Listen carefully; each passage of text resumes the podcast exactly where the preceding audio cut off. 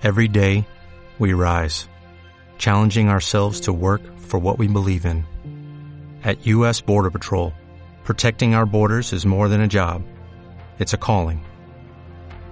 Agents answer the call, working together to keep our country and communities safe. If you are ready for a new mission, join U.S. Border Patrol and go beyond. Learn more at cbp.gov/careers. La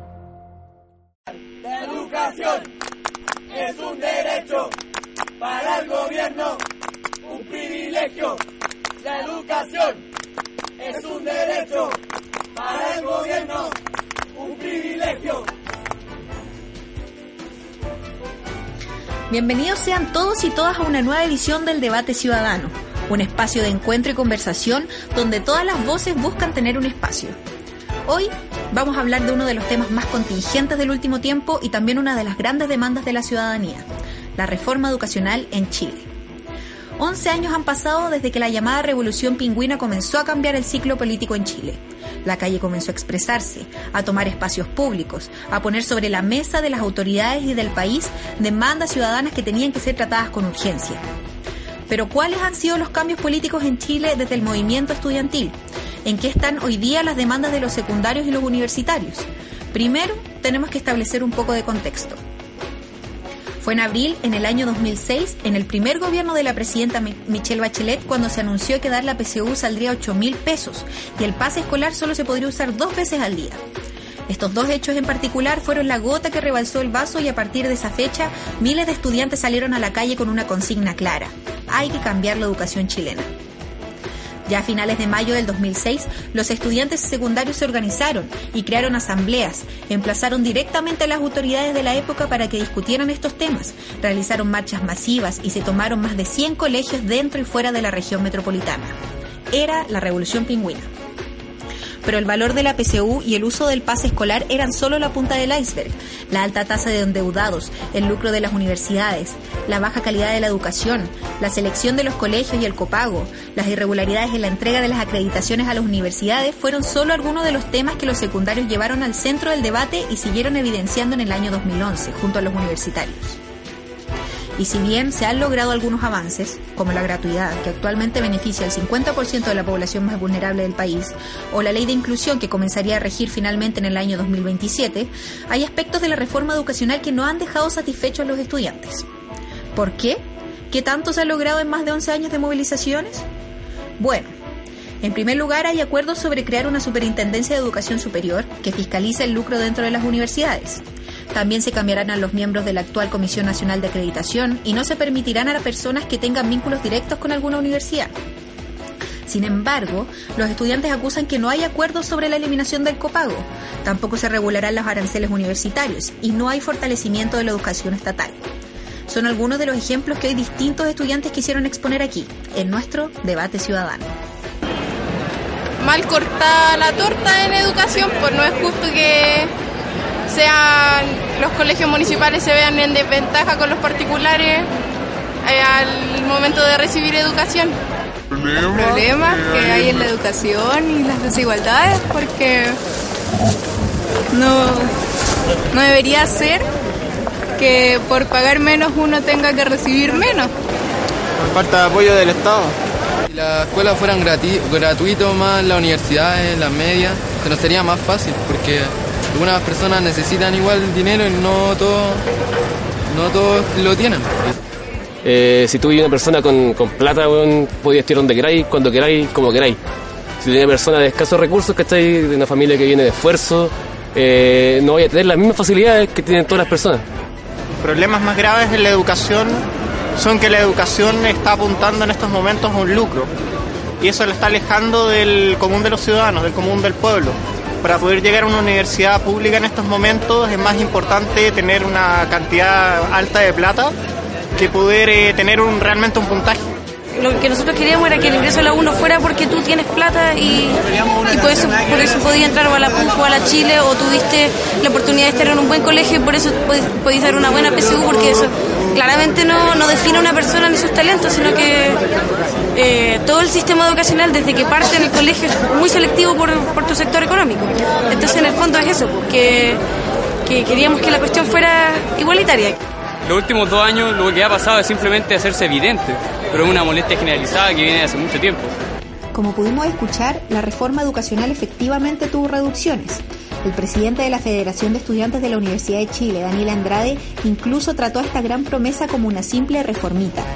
Sí, hoy día con la división y la reducción del proyecto que se está haciendo, lo único que es una pequeña reformita que se podría hacer con un simple proyecto de ley y no con una gran reforma de educación superior, que fue lo que prometió el ministro Isaguirre en todas las reuniones que nosotros tuvimos como Confech desde el principio del gobierno de Michelle Bachelet. Desde el gobierno, en tanto, defienden esta reforma. La encargada de la cartera de educación, la ministra Adriana del Piano, aseguró que han habido grandes avances, tanto en la creación de entidades que fiscalicen el lucro como en el trato a las universidades estatales. Para nosotros un gran paso es de haber destrabado este proceso. Creo que eh, lo que se está indicando eh, es una gran contribución a la mejora de la educación superior en nuestro país. No es una reformita, es una gran reforma. Además, fijar cómo se sigue avanzando en gratuidad y por otro lado tener una ley que señala eh, no solo la gobernanza, las tareas, el cómo el Estado va a tratar a las universidades estatales, yo creo que son anhelos de hace muchísimos años. Es bien singular porque algunas de las demandas que se esbozaron por el año 2006 siguen estando totalmente vigentes. Probablemente la reforma educacional sigue siendo esa gran deuda inconclusa del gobierno de turno. Evidentemente se ha avanzado, ya no hay segregación, ya no hay discriminación, pero siguen habiendo temas pendientes como el copago, el fortalecimiento de la educación pública, el qué pasa con aquellas universidades que se cierran porque dejan de ser un negocio. Todo eso sigue estando muy vigente. Para hablar de este tema estamos junto a Julio Isamit, uno de los dirigentes de la llamada Revolución Pingüina. Han pasado los años y hoy es abogado en la Universidad Católica. También conversaremos con Karina Delfino, ex dirigente estudiantil y actual militante del Partido Socialista si nos pueden contar un poco, ¿qué tan difícil fue poner estas demandas sobre la mesa 11 años atrás? Hace 11 años efectivamente que, nosotros salimos a la calle. En esa época, para hacer un poco de memoria, era impensable poner en el tapete público el tema educación. Ahora todo el mundo sabía que la educación era desigual, que era injusta, que, que los colegios municipales eran peores que los colegios particulares privados, etcétera. Y eh, creo que el movimiento estudiantil aportó a poder poner en el tapete público una discusión que no se ponía hace años. Pero es una discusión tan compleja tan compleja que durante tantos años al final se hicieron reformas que solamente eh, maquillaron y no apuntaron al fondo del problema de que hasta el día de hoy lo estamos discutiendo, 11 años después. Julio, ¿qué diagnóstico nos haces tú? Es muy triste lo que ha pasado estos años. Eh, no vemos una opción de mejora hoy día clara en, los liceos y, colegios de nuestro país. Aquí el gobierno ha hecho una mala reforma, eso hay que decirlo. Piensa tú que no se ha hablado de calidad. Piensa tú que no se ha dicho nada respecto a cómo fortalecer la educación pública y el gobierno prefirió partir quitando los patines a los estudiantes de colegios particulares subvencionados. Se dejó de confiar en los padres y los apoderados prohibiéndoles poder aportar a la educación de sus hijos, poder seleccionar el proyecto educativo que querían para ellos. Podríamos ponernos a discutir cuáles son los criterios de selección para un establecimiento y te aseguro que podríamos ponernos de acuerdo que hay otros criterios más justos que una tómbola. Si hay algo efectivamente injusto para poder elegir un colegio es que tú no es que es como que es que la educación de calidad sea como ganar el loto, o sea, como ganarse el... En ese sentido, ¿consideran que fue prudente por parte de la presidenta Michelle Bachelet anunciar una gratuidad universal, o sea, para todos, sin antes haber hecho un hincapié en la calidad de la educación que se iba a ofrecer? En ese mismo sentido, ¿qué pasa con la educación básica también? ¿Creen que el gobierno actual se ha hecho cargo de eso? yo, yo estoy de acuerdo, yo creo que sí se ha avanzado, sobre todo en el gobierno anterior de la presidenta Bachelet, se avanzó en, por ejemplo, la creación de salas cuna y, la, y el programa Chile Crece Contigo, que hasta el día de hoy está vigente. Y por cierto que las diferencias que se generan en la educación eh, media y primaria, sobre todo, se van reproduciendo en la universidad. A mi entender, yo creo que el foco debiese estar hoy día en poder hablar sobre calidad y poder fortalecer los, colegios hoy día municipales que espero que, sigan no estando, que no sigan estando en las municipalidades. Julio, antes de que se nos vaya el tiempo. Yo quiero comentarte un tema que es importante. La cadena decía que aquí lo que el problema que había era que había familias pobres que no podían elegir. Si ese es el problema, y yo estoy de acuerdo que, aquí hay un problema de Lucas, lo que hay que hacer es aumentar la subvención a las familias más pobres y no eh, quitarle el derecho a elegir. Si eso fuera la verdadera preocupación del gobierno, lo hubiesen prohibido a todos. Estamos frente a una reforma súper clasista. El papá que podía aportar 40 lucas mensuales se le prohíbe. El papá que puede aportar 400 lucas mensuales puede hacerlo con libertad. Las familias de clase media no pueden elegir colegios subvencionados, en cambio los hijos, las familias que ponen a su hijo en colegios particulares pagados, pueden elegir con libertad. A mí me parece que son reformas clasistas y equivocadas. Y tú hablas de lo de la gratuidad. Y aquí hay que decir las cosas como son. La promesa de gratuidad de la presidenta fue una mentira. Prometió 70%, llegamos a 50%, y si tú vas al porcentaje real, este no excede el 17% de los estudiantes de la matrícula total de educación superior. Porque ella siempre habla de los 50% de estudiantes vulnerables. Y uno pensaría que es la mitad de los estudiantes, pero no es verdad.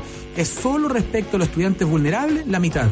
Y eso equivale a un 17% del total de la matrícula. Y es bueno que la gente lo sepa porque si no se desinforma. Y lo mínimo que podemos tener una discusión seria son argumentos, argumentos claros.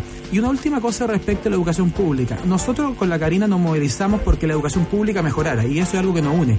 Porque creemos que ahí hay una fórmula concreta de generar más oportunidades, de generar movilidad social. Y la Karina y yo pudimos ir a la universidad gracias a haber estudiado en colegios como el Liceo 1 y el Instituto Nacional. Ya han pasado 11 años y estas grandes diferencias que separan a Chile persisten. Eso es lo interesante. Les quiero dar las gracias por conversar con el debate ciudadano, Karina, Julio, y nosotros nos vemos en otra edición. No se olviden de compartir este podcast y seguir atentos a las nuevas conversaciones sobre la contingencia nacional en el debate ciudadano.